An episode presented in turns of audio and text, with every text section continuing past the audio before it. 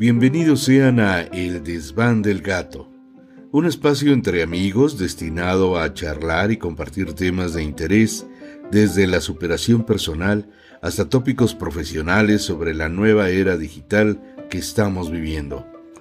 Así que acomódate en tu sillón favorito y acompáñanos a escuchar un episodio más de El Desván del Gato.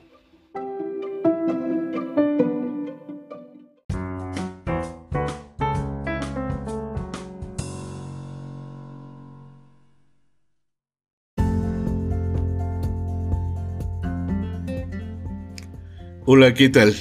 Gracias por acompañarnos en un episodio más de Superación Estratégica dentro del desván del gato. Y bueno, en esta ocasión vamos a estar platicando de algunos detalles más específicos de la comunicación, sobre todo aquellos que son importantes para tener una comunicación efectiva, una comunicación asertiva, ¿verdad? Para lograr un enlace entre el emisor y el receptor y que realmente haya una transferencia de información y de eh, conocimiento. Y bueno, ¿cómo entonces describimos una comunicación efectiva? Empecemos por recordar qué es comunicación. En el sentido más amplio podemos afirmar que es el proceso de interacción social por medio del cual los individuos intercambian experiencias, conocimientos, emociones, pensamientos, mm, vivencias, ideas, sentimientos, información y hasta intereses, etcétera, ¿verdad? Y bueno, en ese sentido también es importante precisar los dos tipos principales que existen de comunicación. Obviamente, pues son los primeros que se nos vienen a la mente y tienen que ver con el verbal y el no verbal, ¿verdad? El no verbal, pues tiene que ver con todo lo que no es la voz, es decir, con el cuerpo, con la gesticulación, con las señales, con los movimientos. Y el verbal, pues, puede ser oral o escrita, ¿verdad? Básicamente así, digamos, si hacemos un mapa conceptual, esos serían los dos tipos de comunicación principales, verbal y no verbal. Hay diferentes estudios, habrá quien te diga, no, es que es más importante eh, lo no verbal, o habrá quien te diga, no, lo verbal, ¿verdad? Y yo te diría, pues ambos, ¿no? Todo comunica, a fin de cuentas, lo que haya, lo que se dé, el entorno, la situación, el medio, todo comunica, ¿verdad? Obviamente si nosotros estamos escuchando solamente, pues no estamos viendo al orador, entonces pues no lo imaginamos. Y esto era algo muy efectivo. Eh, recordemos aquellos programas de antaño cuando la radio era lo más increíble que había, era el último invento y las familias se reunían al torno del aparato eh, receptor a escuchar los programas de radio y todos imaginaban, cada quien a su manera, cómo eran las personas que estaban del otro lado. Y curiosamente, los locutores, las locutoras eran voces excepcionales. La voz era lo más importante, ¿verdad? Y sin embargo, cuando llegaban a conocer a sus, a sus ídolos, vamos a llamarle, oh santos sustos a veces, ¿no?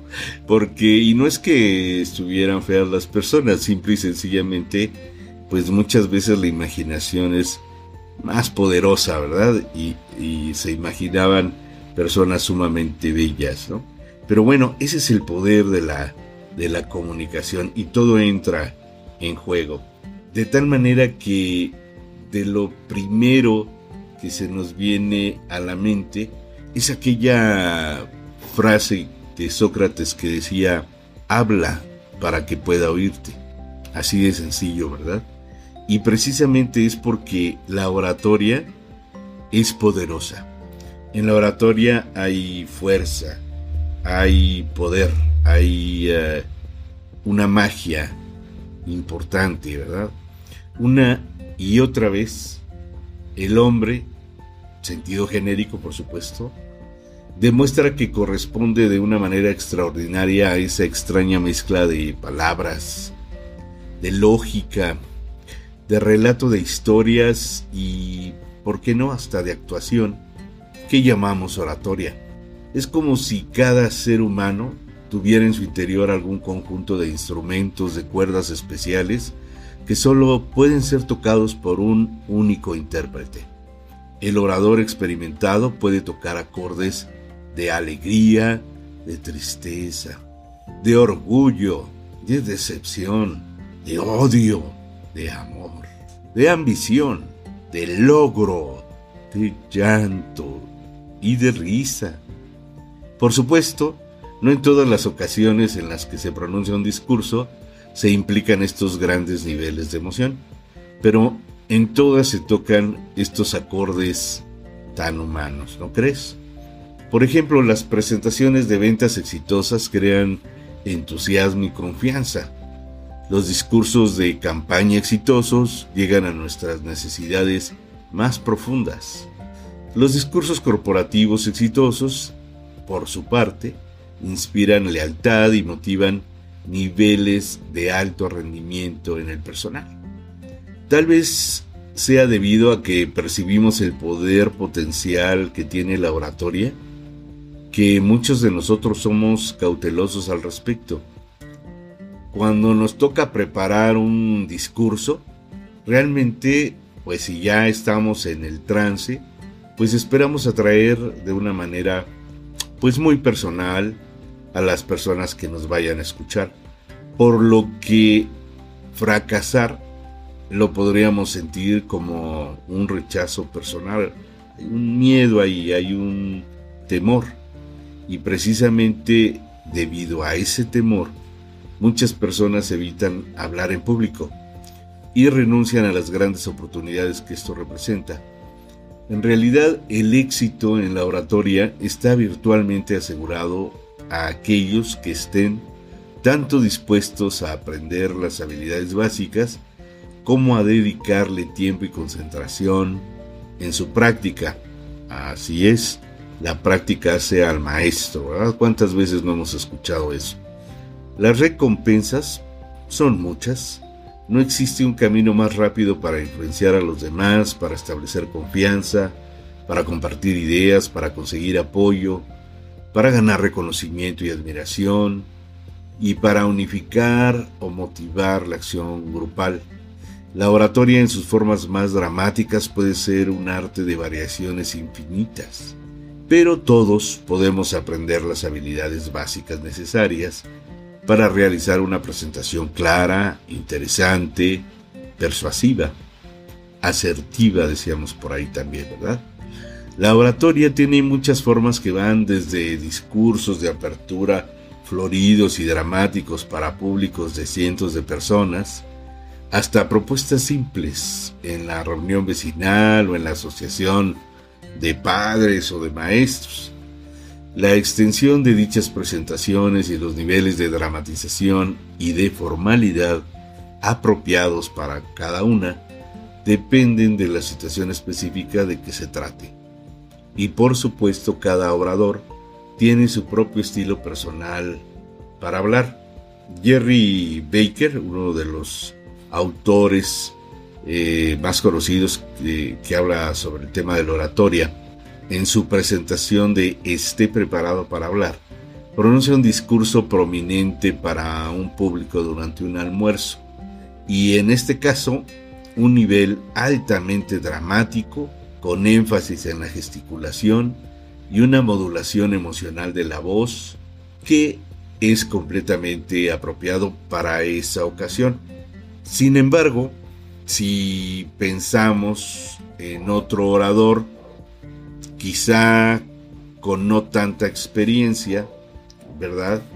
Con otro estilo, podría preferir un enfoque más modesto que también pudiera funcionar, aunque la diferencia estriba precisamente en la efectividad de la comunicación. quiere decir que tenemos diferentes grados, ¿no? Y bueno, entonces sí estaríamos buscando una efectividad en la comunicación. Es decir, el resultado importa. A medida que practiques, tú podrás ir desarrollando tu propio estilo. Experimenta. Prueba técnicas diferentes hasta que encuentres el tono que te resulte cómodo, uno que sea apropiado tanto para ti mismo como para, importantísimo, la ocasión. ¿Y la ocasión determina el mensaje o simple y sencillamente se va a dar el mensaje así como así? Todo, todo se tiene que contemplar y por supuesto cada ocasión va a determinar el contenido y la forma y el fondo del mensaje. Una buena exposición tiene dos secretos, la preparación y ya decíamos la práctica. Así que tómate el tiempo necesario para prepararte y tus posibilidades de éxito aumentarán considerablemente. ¿Qué deseas comunicar al público? Antes de empezar a preparar tu exposición, hay que decidir cuál es el objetivo. Debes tener presente ese objetivo durante toda tu presentación para asegurar un resultado eficaz. Lo primero que has de tener en cuenta es qué piensas decirle al público y la mejor manera de comunicar el mensaje. La estrategia dependerá de tres cosas. El tipo de mensaje que deseas transmitir, las características del público, aquí entra otro elemento importante, y un tercer elemento importante, el escenario donde te moverás, en donde darás esa comunicación. Para comunicar el mensaje con eficacia debes considerar los valores culturales. Toma en cuenta cuál pudiera ser eh, la reacción frente a cualquier tema que pienses, sobre todo si es un tema delicado ya que podría afectar el resto de tu discurso.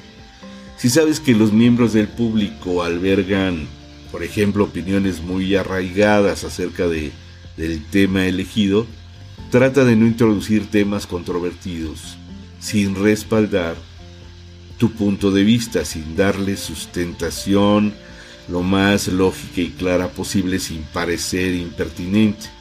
Y recuerda que el humor dependiendo la ocasión, la ubicación y todos estos elementos que estamos platicando, puede ser de ayuda, pero también puede resultar ofensivo, así que manéjalo con cautela y moderación. La principal fuente de información acerca del público será el organizador. Si tu exposición está destinada a un posible nuevo cliente, Pide información acerca de este a tus contactos que tengan relación con él, ya sea de negocio o de amistad. Siempre es básico tengas una buena idea de a quién vas a intentar comunicarle tu mensaje. Y a ese respecto, pues te doy algunos tips que debes de tener en cuenta. La exposición debe ser en lo posible pertinente, sencilla y precisa trata de no dar muchas vueltas. Lograrás impresionar al público gracias a la sustentación y la claridad de tus conocimientos, más que por un alarde de inteligencia o de humor. La actitud positiva es esencial. La energía y el entusiasmo que despliegues durante tu conferencia serán recordadas por el público mucho tiempo después de haber olvidado incluso los detalles del discurso. Ahora, una vez redactado el discurso, acórtalo. Y luego, acórtalo. Y luego, acórtalo. Claro, no quiere decir que vas a llegar a algo de, menos de cinco minutos. Bueno, depende de, de qué se trate. Pero este consejo tiene que ver en que muchas veces damos demasiada información que en vez de ayudar, como dicen, en vez de sumar, resta. Entonces hay que tratar de ser lo más precisos posibles.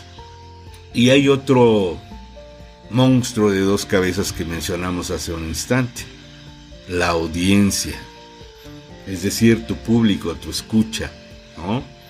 Hay autores que definen la audiencia con el nombre de gran público simplemente, que es el que propician, eh, por ejemplo, los medios como la prensa, la radio, la televisión, todos los que eran eh, tradicionales, pero que ahora traen toda una serie de nuevas variantes que la tecnología nos ha introducido. Variantes de esos, de esos mismos o, o nuevos completamente, ¿no? Como son las redes sociales, por ejemplo. Otros autores denominan la audiencia escuetamente como el auditorio presente. El caso es que para nosotros simplemente son las personas que nos escuchan y no, no son un monstruo. Pero, ¿qué crees? pueden convertirse en uno.